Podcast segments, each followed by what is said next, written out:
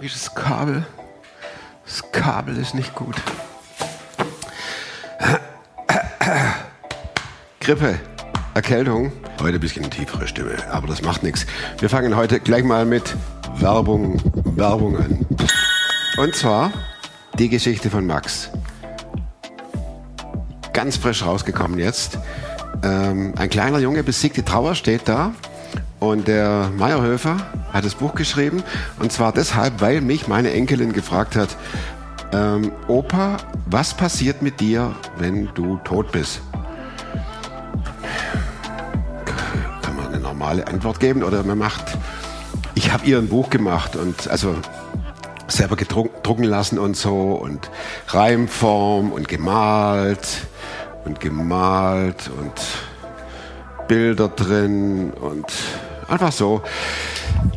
Und dann habe ich, dachte ich, filme ich die Geschichte ab und stelle sie auf YouTube. Und ähm, wie es halt so ist mit YouTube, das kam super an. Und dann kamen immer mehr Nachfragen nach dem Buch von Leuten, die ich nicht kenne. Ich habe zehn Stück machen lassen, 20, 20 Stück machen lassen für Family and Friends. Und dann auch für noch einige, die gefragt haben, aber die sind schon lange weg. Und deshalb habe ich dann mich an den Verlag gewandt, den Fontis Verlag. Und er hat gesagt, das ist cool, machen wir. Und jetzt seit 1. Oktober bam, bam, bam, ist das Buch da. Es fühlt sich cool an, also für mich meine ich. Und ich freue mich auch, dass die Story äh, jetzt so viele äh, von so vielen oder gekauft werden kann, hoffentlich von so vielen, ähm, weil es um mehr geht als nur die Frage, was passiert nach dem Tod, sondern es geht um die Frage, was mache ich eigentlich vor dem Tod, nämlich Leben. Und darum geht es bei der Geschichte von Max. Erhältlich, ach, ich liebe es, darf ich irgendwann ins Herz sagen, erhältlich in allen Buchhandlungen dieser Welt und natürlich auch online, ohne jetzt den Namen zu sagen. Blob, nochmal Werbung, Ende. Ist aber auch eine gute Überleitung, denn wenn ein alter Mensch stirbt, dann höre ich oft, naja, die Frau oder der Mann, die haben viel erlebt. Das ist die eine Seite, aber man muss sich einmal verabschieden. Wenn aber ein Kind auf einmal krank wird und so schwer krank, dass du neben dem Kind sitzt oder stehst und weißt, jetzt ist, jetzt ist es gleich soweit. Ich will da gar nicht groß drüber nachdenken. Ich höre die Geschichten ja öfter und ihr dann ja auch.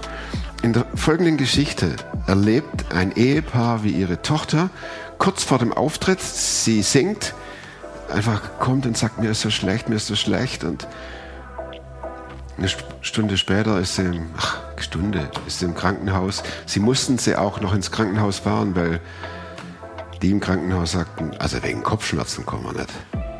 Es waren keine Kopfschmerzen. Alles weitere in dem jetzt folgenden Film.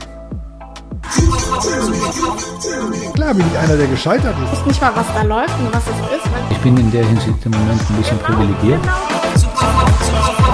Der Podcast mit Thomas Mayer. Natürlich denkst du dir dann erstmal, ja gut, der hat auch keine Ahnung. was weiß ich. studiert noch Medizin. Ja. Leidet Das hat er im Bett, da hat er eigentlich ein Hund draufgeschlagen. Egal wie abgedreht das war. Deine Tochter hat diese Songs gesungen, christliche Songs, die einen Background haben, der da heißt, es kann auch mal schwere Zeiten geben. Genau, Und dann will ich an dir festhalten, oder? genau. Und dann, dann will ich an dir festhalten. Oder wenn, wenn ich, wenn ich, wenn ich in die, in die Welle versinken, würdest du mich herausziehen. Ähm, Wie hat die Welle sich angekündigt bei deiner Tochter? Gar nicht? Im Vorfeld Ja. nicht, nein. Also gut, sie hatte ähm, über Jahre Kopfschmerzen, immer wieder. Ähm, es gab sogar mit ihrer 16. Geburtstag äh, Fall, wo sie eine Woche im Krankenhaus war, weil sie so starke Kopfschmerzen gekriegt hat, fast wie, wie, wie wenn sie eine Verspannung im Rücken hatte. Und wir haben so oft gedacht, weil die Teenies, die hocken ja die ganze Zeit mit ihren Handys und sitzen auf dem Bett, nicht auf einem gescheiten Stuhl. Jetzt kommt Und- Mama durch, ne? ja, ja, ja. Und dann, dann war es aber so, wenn du zum Arzt gegangen sind, haben die uns immer zugestimmt, ja, die bewegen sich nicht genug oder sitzt falsch und das Sollen ist Sport typisch gehen. Teenie. Die sollen mehr Sport machen, die sollen sich mehr dehnen, solche Typ Sache. Und ähm, sie war im Krankenhaus, die haben da kein CT oder nichts gemacht damals. Und ich bin sicher, man hätte da wahrscheinlich schon was gemacht. Gut, man hätte es auch vor ihm sehen müssen. Ähm, Vorwürfe machen wir uns im Nachhinein nicht, weil das, was Mariana hatte, es gibt ein Prozent Menschen auf dieser Welt. Dann lüften wir mal die Decke. Was hat denn Mariana? Äh, das ist, es heißt AVM, das ist eine Malformation von Venen. Und um das einfach zu erklären, das ist so wie eine Klumpe Venen, die extra im Kopf vorkommen. Andere Leute haben es woanders im Körper. Und diese Klumpe Vene, wenn du aufhörst zu wachsen, was es auch erklärt, dass es die letzten zwei, drei Jahre bei ihr schon so war, dass sie Kopfschmerzen gekriegt hat. Wenn du aufhörst zu wachsen, also dein Kopf wird nicht mehr größer, der wächst trotzdem weiter. Und das verursacht einen Überdruck. Und das hat dann bei ihr ähm, so wie ein Bläschen geformt, der geplatzt ist. Also In welcher Situation ist das passiert, Marissa? Äh, Mariana singt bei uns in die Gemeinde. Ähm, sie ist, äh, sie ist Lobpreispreiserin, also wenn man so sagen kann. Und ähm, die war morgens im Gottesdienst, hat gesungen und das war abends acht Minuten, bevor sie auf die Bühne musste. Da kam sie zu mir und gesagt, Mama, schnell, schnell, ich habe nur noch acht Minuten, aber ich habe so Kopfschmerzen. Es fühlt sich an, wie wenn ich eine Verspannung im Nacken hat. Kannst du nicht versuchen, das irgendwie rauszudrücken? Durch Massieren oder so? Ja, ja, ja, hat sie gehofft, es wird sich dann ein bisschen relaxen und, ähm, und dann hat sie sich vor mir hingesetzt und ich habe versucht und das ist dann relativ schnell auch es- eskaliert, dass du gemerkt hast und sie hat dann gesagt, oh, jetzt wird mir schlecht. Ich habe sie gefragt, Mariana, wie sieht's aus? Das hört sich für mich jetzt gerade schlimm an, soll ich einen Krankenwagen anrufen? Und sie hat dann gesagt, ja, es ist schlimm. Ja. Oh, dann wusstest du jetzt, jetzt Ja, ich habe dann schon gemerkt, aber man denkt sich nicht mehr dabei. Man, ich denke nicht an Hirnblutung. Sie waren 17 damals. Du denkst nicht daran, dass es sowas sein kann. Du denkst jetzt, okay, gut, jetzt hat sie, was weiß ich, einen extra hohen Druck. Jetzt hat sie, äh, ist ihr vielleicht in die Rücke reingefahren. Solche Sachen passiert ja. Krankenwagen ist gekommen? Oder habt ihr sie Der Krankenwagen kam gar nicht. Also wir haben angerufen, nach 15 Minuten kam er nicht. Dann habe ich nochmal angerufen, dann haben die gesagt, also wegen der Kopfschmerzen kommen sie nicht. Und ich habe dann, weil ich nicht den Weg war zu nervös, ich habe dann jemanden in die Gemeinde gefragt, das ist zum Glück nur um die Ecke, und die haben mich dann mit dem Auto hingefahren. Also es kam kein Krankenwagen. Und an dem Abend auch hätten die eigentlich mit einer Helikopter sie nach Heidelberg fahren, fliegen wollte, ähm, war aber keine zur Verfügung. Also sind die dann mit dem Ambulanz hin und haben es Gott sei Dank rechtzeitig noch geschafft. Ist es die älteste Tochter? Oder? Das ist meine älteste Tochter. Ähm, weißt du, Thomas, ich denke, ich denk, dass das, also für mich, dass Gott da schon so einen Schutz ähm, auch hat. In dem Moment bist du ja selber voll, voll Adrenalin und da kann ich cool bleiben. Also da, da war ich noch, ich war okay, ich habe dann einfach gesagt, gut, ich, ich kann sie jetzt nicht helfen. Ich muss jetzt vertrauen, dass da das Richtige läuft. Ähm, und ich war auch nicht, ich weiß nicht, ich, du denkst dann immer, also vor allem Mariana ist eine starke Persönlichkeit und du denkst nicht, dass ihr jetzt groß was passieren kann. Also die Realität jetzt, was solche Sachen anbetrifft, auch was Hirnblutung und solche Sachen anbetrifft, das war für mich zum Glück nicht so real, wie es jetzt ist. War dir das bewusst, dass das lebensbedrohlich ist? Ja, das war mir schon bewusst, aber in, inwiefern oder, oder was genau? Ähm, nein, also viele, vieles über Hirnblutung und künstliche Koma habe ich leider auf diesem Weg lernen müssen. Wie lange dauerte die OP? Also die OP, ähm, glaube ich, war zwei oder drei Stunden sogar. Das, war, das hat schon eine Weile gedauert. Ähm, was die dann an dem Abend gemacht haben, ist, die haben drei Schläuche gelegt. Das ist, ähm, damit das Blut rausfließen kann. Ähm, das war jetzt mal der erste Schritt. Erstmal, dass die dass diese, dieser ganze Druck weg ist. Und die haben ihr dann gleich in eine künstliche Koma gelegt, weil das dann wichtig ist, der Hirn hat jetzt gerade einen Riesenschock. Und der Hirn muss sich von diesem Schock erst erholen. Und dann kann man weiter gucken. Und dann natürlich haben sie ihre Untersuchungen, ihre MRTs und solche Sachen gemacht, um genau zu sehen, was da los ist, damit sie dann auf eine OP hinarbeiten kann.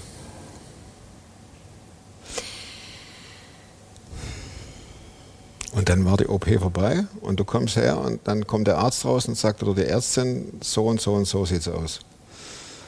Wir haben an dem Abend noch nicht viel Erklärung gekriegt. Die haben uns jetzt nur gesagt, es war eine massive Hirnblutung. Die haben jetzt erstmal ihr Leben gerettet und ähm, dann kam das MRT und wir sind dann, weiß ich gar nicht mehr genau, ein, zwei Tage später reingerufen, wo uns dann gesagt worden ist, das ist der AVM und das ist die Situation, äh, man kann es rausoperieren. Übersetz mal so für Laien wie mich. Sie liegt immer noch im Koma. Sie liegt jetzt im Koma. Koma heißt, äh, Genau, künstliches für- Koma. Da wird ganz viel Medikamente in dich reingepumpt, damit sich da, damit nichts passiert. Also nicht mal die Auge bewegt sich. Sie hat einen Schlauch im Mund. Am Anfang hat sie einen Schlauch durch den Mund gehabt. Später haben die ihr dann so eine Tracheostoma gemacht, hier ein Loch rein, damit ähm, ihre Stimmbänder nicht verletzt wird. Also das fand ich dann auch super. Die haben das gewusst, dass sie Sängerin ist ähm, und haben dann ist dann schönend mit ihrer Stimmbänder umgegangen. Ähm, aber erstmal hat sie hier einen Schlauch drinnen, dann hat sie einen kleinen Mund, da hängt die Zunge raus.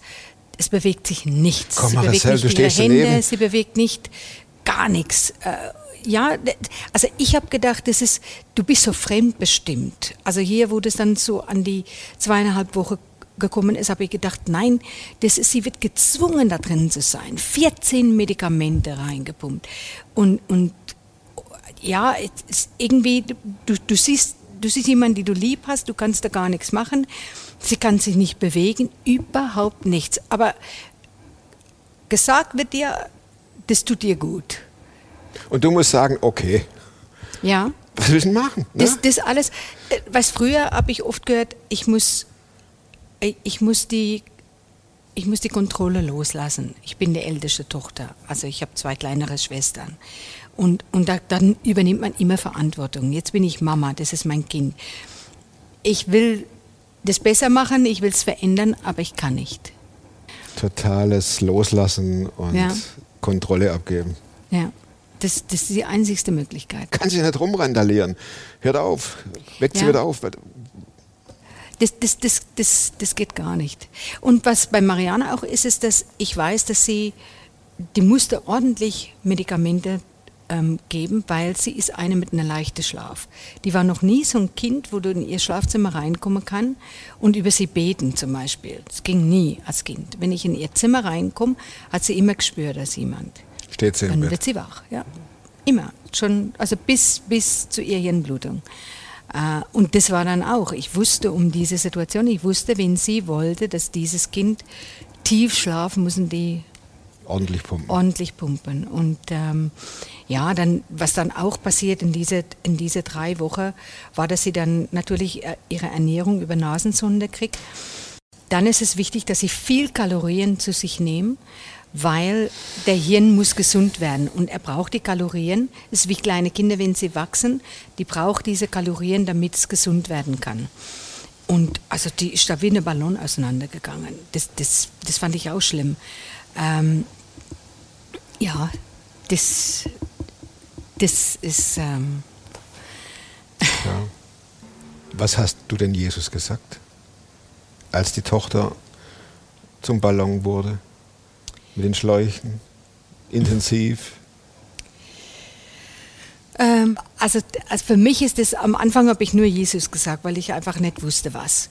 Ähm, welche Gebet, was willst du da sprechen? Sag, du kannst sagen, Herr, lass deine Wille geschehen. Und wenn es deine Klar. Wille jetzt ist, dass mein Kind geht, dann sage ich, okay, gut, wenn das deine Wille ist, aber ich will es doch nicht. Also das, das kann schon, also ich finde, in dem Moment ist das ein bisschen schwierig, sowas zu beten. Dann, ähm, einfach Herr, hilf, hilf ihr Stärke. Für mich war das, ähm, also was ich sofort angefangen habe, ist, ist eine Gebetsgruppe.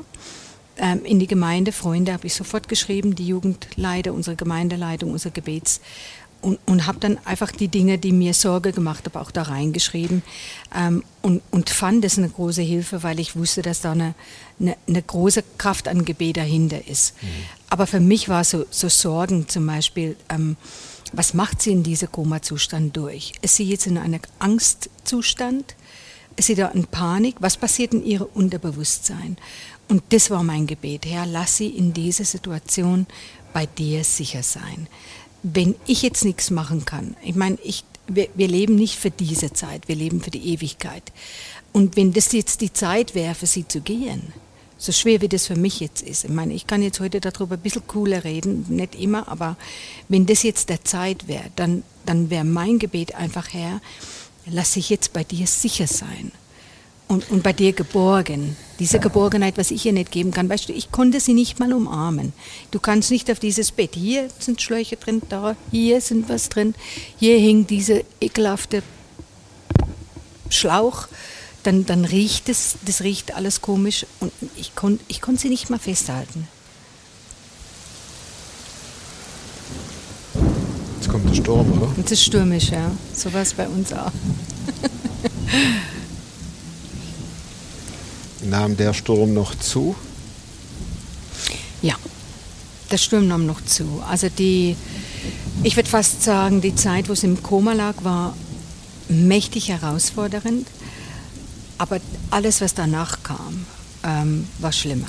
Äh, Was kam danach? also da kommt nach der, nach der Komazeit kommt die Zeit, wo sie wach wird. Das ist eine sehr verwirrende Zeit für sie, weil sie wird wach, ist aber an Schläuche fest. Wie lange war sie im Koma? Drei Wochen. Ja, die wacht auf und denkt Guten Morgen. Nee, nee, so funktioniert es nicht. So funktioniert es nicht. Die, die Wachwertphase ist, ist ganz langsam. Es wird eine Medikament nach der anderen. Da denkst du jetzt morgen wird's was, ich will doch wieder mit ihr reden können. Aber es geht nicht. Das es ging erst, dass sie nur ein bisschen Finger bewegt, ein bisschen ein Auge. Und dann, dann langsam und, und ganz langsam. Irgendwann hat sie geredet, aber nur geflüstert. Ähm, da hat sie schon diese Tracheostoma. Ähm, und, und dann ist es, gibt es Phasen, also das ist so wie wenn jemand drogenabhängig ist. Du, du bist abhängig auch von diesen Medikamente und wenn Drogenabhängige von ihren Drogen wegkommen, dann haben sie auch, dann sind sie Oh. durcheinander. Oh ja. Dann hat sie teilweise versucht, aus ihr Bett rauszuklettern, will mit uns gehen. Ähm, das ging natürlich nicht. Ähm, und das hat sie nicht verstanden. Und, und das konntest du ihr auch nicht erklären, weil da für sie jetzt keine Logik da hinten lag. Ähm, und das war jetzt die Phase nach der Koma. Also nach der Koma war sie, hat sie alles bewegt. Also sie hat links, rechts bewegt, Beine, alles. Da war eigentlich alles okay. Man konnte sich auch gut mit ihr unterhalten. Ähm, und dann kam der OP. Das war dann ungefähr vier Wochen nach der, nach der Hirnblutung. Wie lange hat das gedauert?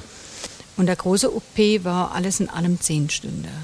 Das hat also fast einen ganzen Tag gedauert. Also bis sie dann, sie wird ja vorbereitet, du kannst ihr Tschüss sagen und oder ähm, aber nicht zu viel sagen, weil sie dann auch in Panik geraten. Also das war dann auch wichtig für uns, dass sie einfach auch nicht, nicht genau weiß, was da alles passiert, dass jetzt da ihr der Kopfdeckel abgeschnitten wird oder aufgeschnitten wird, das sagst du Kind in so einer Situation nicht. Auch wenn sie da schon als erwachsen gilt, das wollten wir ihr nicht antun. Nach der OP haben die herausgefunden, dass Mariana war auf der ganzen rechten Seite völlig gelähmt. Also nichts nix ging mehr. Wie lange war sie denn im Krankenhaus? Also die Hirnblutung ist passiert am 9. Juni und sie kam Ende Februar aus der letzten ähm, Ein Einrichtung raus. Ein Dreivierteljahr im Krankenhaus. Wel- Welche, welche Achterbahnfahrten hatten ihr, habt ihr da als Eltern äh, durchmachen müssen? Ah, schon brutal. Äh, ähm, du, bist, du bist zwischen Verzweiflung und ich meine, dann ist es auch schwierig. Ich habe nur zwei Kinder zu Hause. Ähm, ich musste mich ganz ausklingen. Also ich bin, mein Mann hat da alles, also die Kinder haben Hochleistung gebracht. Die, die haben selber kochen müssen, wenn sie heimkommen. Mein Mann musste das ganze Laden schmeißen. Äh, ich war als über Wochenende da. Ich konnte in Heidelberg in einem Zimmer übernachten, wo sie im Intensivstation war. Und sonst bin ich immer, also in Heidelberg, als sie dann in die Schmiedeklinik kam, bin ich jeden Tag hin und, Hin und hin und her. gefahren. Ähm, in Hegau bin ich auch dort vor Ort geblieben. Das heißt, ich war dann eine Woche oder zwei Wochen als einfach nicht zu Hause. Und Gab es einen Moment, wo du dachtest, jetzt ist vorbei? ich war einmal, war ich dabei und da hat sie einen Anfall gekriegt. Ein Auge schlägt nach hinten und sie zuckt. Ähm, und ja, dann haben die einfach schnell reagiert und hat sie dann was dagegen gespritzt. Also die, ja. Also wenn die, du, du siehst es, wenn du drin bist, wie es ihr geht. Wenn du auf die Monitore hinten dran schaust und du siehst, wie ihr Blutdruck runtergeht, wo es in gefährliche Zahlen kommt und die Maschine schlägt an. Also diese ersten Tage hat es ständig gepiept. Und, und da muss ich auch sagen, was die Leute im Krankenhaus leisten, da ist dann jemand, also fast die ganze Zeit da. Und dann wird mal das Bett ein bisschen höher gelegt, dann, dann liegt es wirklich an solche Sachen. Dann mal das Bett ein bisschen hoch, dann ein bisschen runter. Dann schrauben die hier, dann schrauben die da an irgendwelche Medikamente. Also das, da merkst du einfach, also das ist jetzt nicht, Bist du nicht verzweifelt? ja, meistens haben die uns ein bisschen rausgeschickt, dann wenn es ganz arg geworden ist. Das- Ja, doch, du, du verzweifelst, du weinst. Äh, Ich, ich kann es mir selber auch nicht Das hält doch erklären. kein als, Mensch durch. Also äh, die, die, die Tochter leidet, das ist klar, aber die ist ja auch oft abgeschossen dann. Und, aber du kriegst doch alles mit. Ja. und bist doch nur noch am Stoßbeten. Ne? Oder äh, Jesus, mach. Also ich, Oder gar nicht mehr. Oder Ich- was ich, was ich stark gemerkt habe in der Zeit, ist, ist eine Ruhe da bei mir eingetreten. Also ich musste sagen, im Vorfeld, ich schlafe sehr schlecht. Ja, ganz unruhige Schlaf. Und in der Zeit, also unsere Gebetsgruppe in Deutschland alleine war irgendwann weit über 200 Leute, ähm, die bei uns auf WhatsApp auf so einer Gebetsgruppe war, wo Leute dann immer wieder, wenn sie einen Gebetseindruck haben, uns das geschrieben hat. Von dieser Botschaft und diese Zusprüche, muss ich ehrlich sagen, haben wir gelebt eine Zeit lang. Das, das hat abgelenkt, aber das hat ihr Kraft das hat gegeben. euch durchgetragen. Genau, und dann, dann viel Musik. Also ich habe immer in die Gänge, da, das, das Gang bis da, wo ich gewohnt habe, wenn du in, in Heidelberg unten durchlauf, ich bin, ich weiß gar nicht, es ist ein Kilometer lang, aber es ist ziemlich lang. Und da habe ich immer Musik gehört. Wenn ich bei ihr im Zimmer war, habe ich ihr immer Lobpreis dran gemacht. Und ich denke, das spielt dann, das spielt bei dir im, im, im Unterbewusstsein auch, dass, dass Gott da ist, weil, weil tatsächlich die Worte zu beten, das, was du vorher gefragt hast, jetzt habe ich lange nicht gehabt, was soll ich da beten? Ich kann Gott um, um, um Hilfe bitten. Ich meine, jeden Morgen stehe ich auf, mache ein bisschen Sport. Ich, ich weiß einmal, als ich da um, um, um der Klinik gelaufen bin, da, da habe ich mich gefragt, was ist Vertrauen? Was, was heißt für mich jetzt in dieser Situation, was heißt für mich jetzt Vertrauen? Und, und dann, wenn du dann Vertrauen auseinander nimmst, dann merkst du, ich habe gar keine. Ich habe jetzt in diesem Moment keine Vertrauen. Und da kann ich Gott einfach drum flehen, hilf meine, so, so wie, wie der Hauptmann da gesagt hat, ist, hilf meine Unglaube, hilf, hilf meine Wandtrauer. Ich, ich vertraue die Situation nicht. Ähm, sie wird mir au- au- aus meinem Leben rausgerissen. Du, du hast diese Gedanken und wo ich dann mit Gott gehadert habe oder, oder einen Tag habe ich dann gedacht, hm, was, was soll das eigentlich? Versteht Gott eigentlich, wie ich mich jetzt gerade fühle? Weißt du, und, und du kämpfst, also so für mich innerlich in mein Gebet, also wenn du da alleine laufst, kann ich auch laut reden. Also da habe ich auch laut also mit Gott gesch- geschwätzt. Und da war ein Tag auch, wo, wo ich gedacht habe, der versteht es doch gar nicht, wie es mir jetzt gerade geht. Versteht er das überhaupt jetzt? Und wo ich, wo ich so ein so einen Blitzgedanke gekriegt habe, natürlich versteht er das, was sein Sohn am Kreuz gehangen ist. Und, und da habe ich mich sehr geschämt, weil ich gedacht habe, ja, ähm, ich, ich bin in diesem Verständnis, ich habe mich richtig verstanden gefühlt. Ähm, und ja, es mag für jemanden, der zuhört, vielleicht bekloppt anhören, aber einfach zu wissen, Gott versteht es und der ist derjenige, der er gemacht hat. Er hat sie geschaffen. Ähm, das zu wissen, dass er, dass er mit mir geht, dass er, dass er in mir drin ist, mit mir, mit mir fühlt, das hat mir geholfen. Es hat mir nicht meine Angst genommen. Es hat mir nicht, weißt du, weißt du nicht, wenn du morgens dahin lauf, weißt du nicht, wenn ich heute in ihre Zimmer komme, ist vielleicht irgendwas passiert. Ähm, du weißt es nicht. Und du läufst da rein und denkst, ich weiß gar nichts. Du weißt gar nichts und oft kriegst du auch nicht deine Antwort, so wie du das gerne gehabt hättest, weil ähm, es liegt in dieser Intensivteil einige Patienten, denen es so schlecht wie Mariana geht oder schlimmer in der Situation. Ähm, ich weiß einen Morgen, da gab es auch eine Situation, da war Mariana noch ganz gelähmt auf der rechten Seite, konnte gar nichts bewegen. Sie war fixiert auf der linken Seite, weil sie sich ständig die Schläuche rausgezogen hat oder ihre Katheter rausgerissen hat, weil sie einfach auch verwirrt war durch die Medikamente. Und ähm, da kamen wir morgens rein, da war eine Durcheinander und es hat mit Mariana zu tun gehabt. Und ähm, da wusste ich auch nicht, was ist passiert. Die haben wir dann weggeschickt und als ich dann später reinkam, Stunden später, äh, habe ich mitgekriegt, dass sie aus ihr Bett gefallen ist. Und es kann sich niemand erklären. Heute denke ich ja, vielleicht kam da dann schon Schube, wo sie, wo sie was von ihrer rechten Seite ben, also benutzen konnte. Aber sie ist hier auf über eine Gitter gefallen. Ihre Hand war festgebunden. Runter auf dem Boden, so hoch wie dieser Tisch, also ein Stück voll aufs Gesicht. Ähm, und hatte hier in dieser großen Schlagader ähm, Nadeln rein, also die lag dann in so eine Blutleiche und die ähm, Alarme sind angegangen, aber erst war eine Putzfrau, die da bei ihr kam, ähm, die ich jeden Tag gesehen habe, die dann auch unter Tränen mir erzählt hat, was passiert ist und war für die Personal auch schlimm, dass sie das nicht ähm, verhindern konnte, aber die kann ja nicht 100 Prozent die ganze Zeit bei alles. Hängt für mich nicht an Unfähigkeit von den Leuten, aber dass Mariana nichts gebrochen hat, dass sie nicht ihr Arm gebrochen hat, weil er war ja festgebunden und sie geht darüber.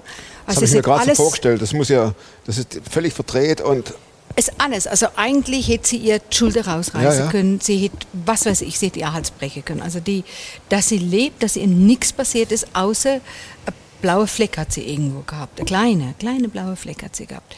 Wo ich dann denke, also ihr, ihr Taufspruch war, ähm, er hat seine Engel befohlen und und wir haben das in ihrem Leben in dieser Zeit gesehen. Also wirklich, Mariana ist da in, in vielerlei Situationen wirklich von Engeln auf die Hände getragen worden und hat sie Bewahrung über unsere Verständnis hinaus genossen. Also ich, ich kann viele von diesen Sachen nicht erklären.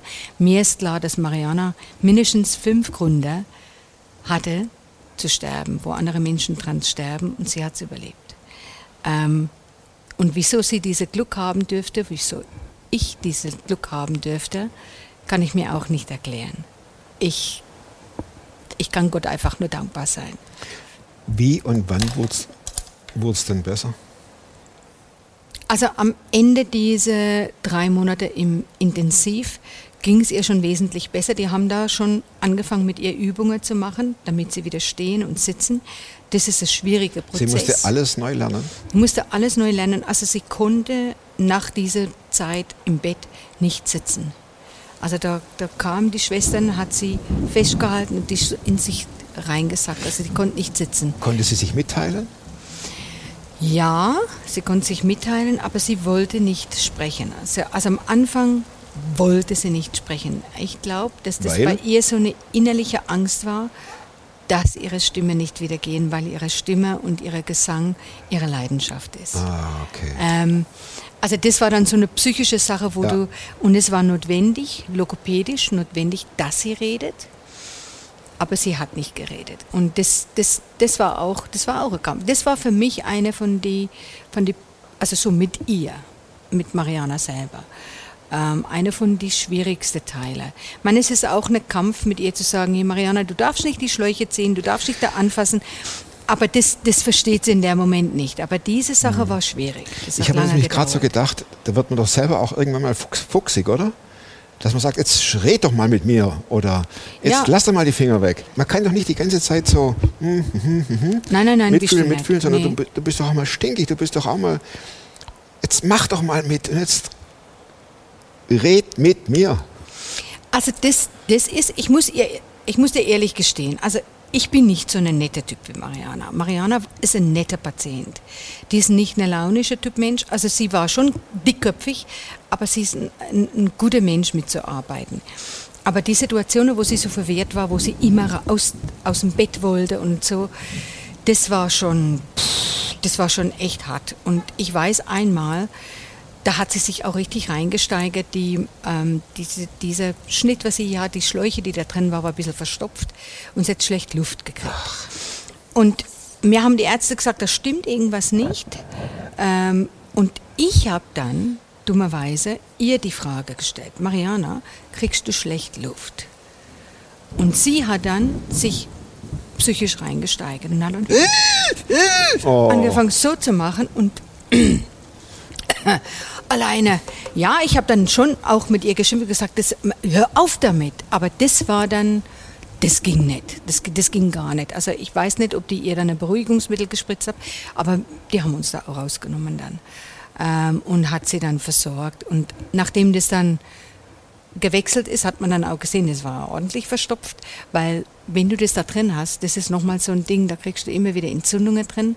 Da ist ja auch viel Schleim und alles, also das ist schon ziemlich eklig.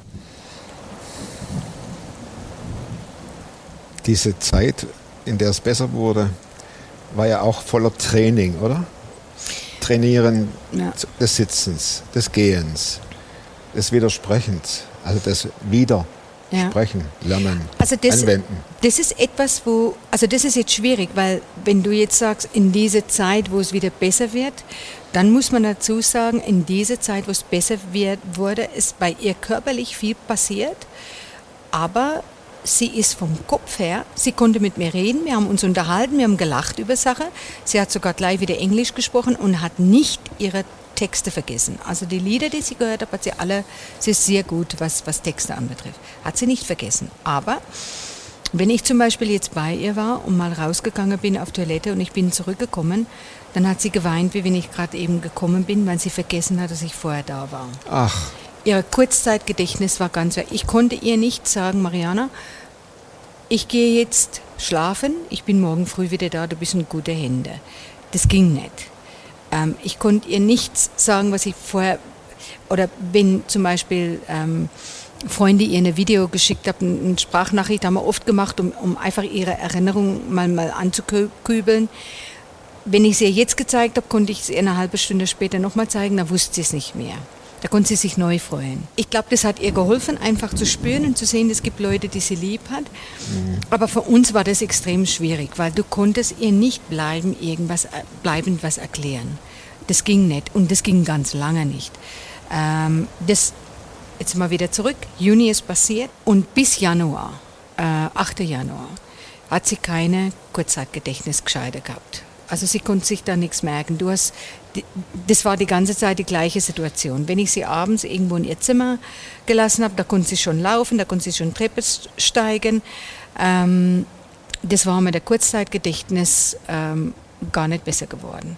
Und das hat uns natürlich Sorge gemacht, weil du da nicht weißt, hört es jemals auf und niemand kann dir eine Garantie geben, dass es aufhört. Äh, du weißt nicht, ist das jetzt ihre Lebenssituation? Muss sie immer in dieser Angst leben, dass sie alleine ist, dass jemand nicht bei ihr ist? In welchem Maß äh, wird es für sie Pflege bedeuten? Und in der Situation waren wir gerade in dieser Jugendklinik in Hegau und, und ich habe da Kinder gesehen, die ganz schlimm zugerichtet ist, die in Autounfälle war. Das war für mich psychisch die schlimmste Zeit. Also ich bin, da bin ich sehr kaputt gegangen, ähm, weil ich einfach so viel Leid um mich gesehen habe. Mir hat es so leid getan für die Eltern, die, die, die schon zwei Jahre damals gekämpft hat und, und das war klar, dass da, das da nicht besser wird. Also das, das war für mich, ähm, weil ich glaube, die Hoffnung, du brauchst Hoffnung. Und wenn du mit deinen Kindern bist und sie ist noch krank und du hast das Gefühl, da passiert nichts mehr. da könnte nichts mehr passieren vielleicht, es könnte sein. Ich meine, ich habe immer die Hoffnung gehabt und immer gesagt, gut, Gott macht das. Ähm, das war mir wichtig, auch, auch ähm, da einfach in die Hoffnung zu bleiben, aber trotzdem die Hoffnungslosigkeit um dir zu sehen, das, das ist schlimm. Wenn du ein Kind mit Zehen sehen, wovon, wenn er seinen Deckel nicht anhat, dann bei Mariana haben die einen Teil von ihrer Hirndeckel weggemacht, operiert, es wieder zugemacht. Bei vielen Menschen passiert es, dass dieser Prozess schieflaufen, dass da eine Entzündung entstehen und der Körper will das nicht Boah. mehr. Dann hast du hier, da musst du dann eine künstliche Deckel haben, dann ist die Frage, welches Material akzeptiert es. Und da gab es Kinder, da, da ist die Hälfte von der Kopf eingedellt. Das, Ja, ist also das, das, das ist nicht auszuhalten. Also das, da bin ich und, und, und da habe ich echt auch gemerkt, ich bin so, so eine ähm, äh, hochsensible Typ, dass, dass mir die Emotionen von anderen da überfordert hat auch. Also das, ähm, da habe ich und, und, und mir war da echt eine Hilfe. Ähm, ich habe in der Zeit sehr viel äh, von Bethel Church solche Zeugnisse angeguckt. Da Von, habe ich von einer christlichen Gemeinde. von einer christlichen Gemeinde in Amerika, die haben ganz viele Heilungsgottesdienste. Und da, da weiß ich, da gab es eine Predigt, wo es um, um, um Hirnschade ging. Und ähm, da habe ich öfters hingeguckt, diese eine Predigt habe ich bestimmt dreimal gehört. Und weil ich nicht wusste, wie ich beten soll, ich bin nicht in der Gemeinde aufgewachsen, wo man Hände auflegt und für jemand betet und er wird gesund. Ich wusste nicht, wie das funktioniert, wie soll ich jetzt beten. Und ich habe dann geguckt und das Gebet, was er da gesprochen hat, habe ich immer wieder gesprochen, immer wieder gesprochen. Und Über ihr? über ihr gesprochen, einfach wenn ich da allein im Zimmer war, ähm, das über sie gesprochen, von wo ich war. um was geht es in dem Gebet? Ich muss an dieses Lied Waymaker denken, um, um die Wege, die gebahnt werden im Kopf. Und da ist für mich so ein Bild aufgegangen, wo ich hingebetet habe, immer, dass Gott die Wege frei machen, dass, dass das Blut fließen kann. Hast das du erlebt, wie das passiert? Wir haben das schon erlebt, ja, weil an- man im Grunde, wenn du das rein, also körperlich, physisch angucken, ähm, kann Mariana ihre rechte Seite nicht benutzen. Das ist kaputt, das geht nicht mehr. Das ist nicht so, wie wenn da geht ein Schlauch auf und dann fließt es wieder hin. Dieser Teil ist tot, ist kaputt. Rechts. Die rechte Bewegungshälfte. Das heißt, irgendwas anders in ihrer Hirn muss das neu übernehmen. Und das ist dann wie dann eine Stunde klein, kleine Baby. Und dieser Baby muss wieder lernen. Der muss einen Schritt geben, dann spürt er, wie gebe ich den Schritt, dann das zweite Schritt und so. Also was ich richtig krass fand, also da war sie schon viel gesünder. Ihre Physiotherapeutin hat sie mit beide Füße hinter Linie gestellt und dann gesagt, spring drüber. Das konnte sie nicht. Sie konnte auch schon laufen. Sie konnte aber nicht springen. Und dann hat sie sie gesagt, jetzt versucht es mal zu springen. Und dann hast du das gemerkt, wie ihr Kopf anfängt zu denken, wie mache ich das jetzt? Erster Sprung war schlecht, zweiter Sprung war besser, dritter Sprung hat sie schon fast beide Füße drüber gekriegt. Und das innerhalb von ein paar Minuten. Krass. Also das, das ist so Sache, wo ich da, da siehst du das Leben fließen. Da sehe ich genau diese Wunder vor meinen Augen. Ähm, nicht in der Gebet sofort ein Tsch, ist, weiß, aber das, das sehe ich, dass diese Wunder passiert ist. Ich weiß das. Sie läuft heute, sie rennt sogar. Sie benutzt völlig, also ich würde sagen, zu 99 Prozent ihre rechte Hälfte wieder. Manchmal merkt man es, dass das nicht automatisch kommt, dass sie ihre rechte Hand schwingt. Da muss sie sich bewusst sagen, du musst deinen Arm schwingen. Und dann läuft es wieder. Also das ist aber ein Einüben. Ihr Körper muss das neu üben. Aber irgendwas da oben hat es übernommen.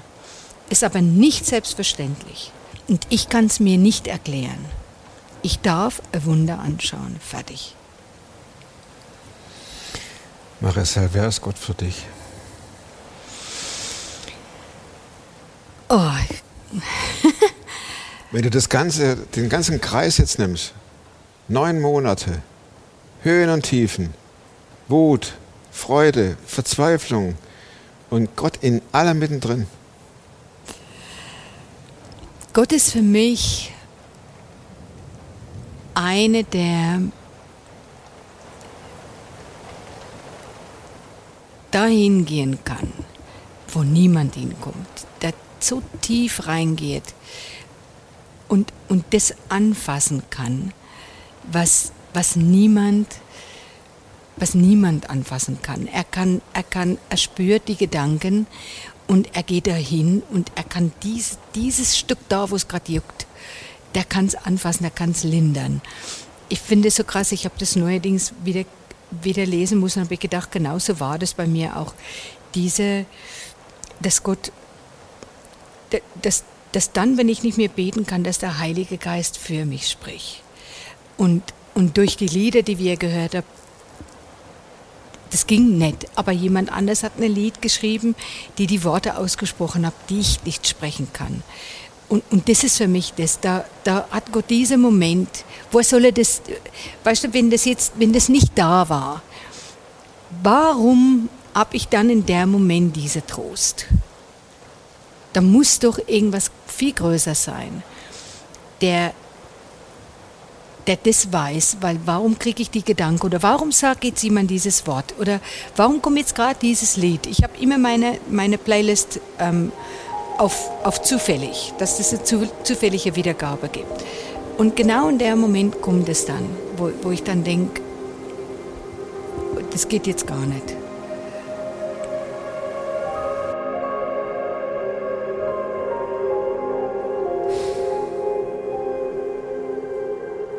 Vielen Dank fürs Zuschauen. Gebt der Maricel dicke, fette Daumen. Wenn man das hört, wie, wie sie, ihre Familie mit dieser Situation umgehen mussten. Und ganz wichtig, das ist nur Teil 1, Teil 2 kommt nächste Woche. Und da spricht die Tochter, die, die mehrmals knapp am Rand des Todes vorbeischrammte. Bis dahin, nächste Woche, macht's gut und werdet super fromm. Tschüss.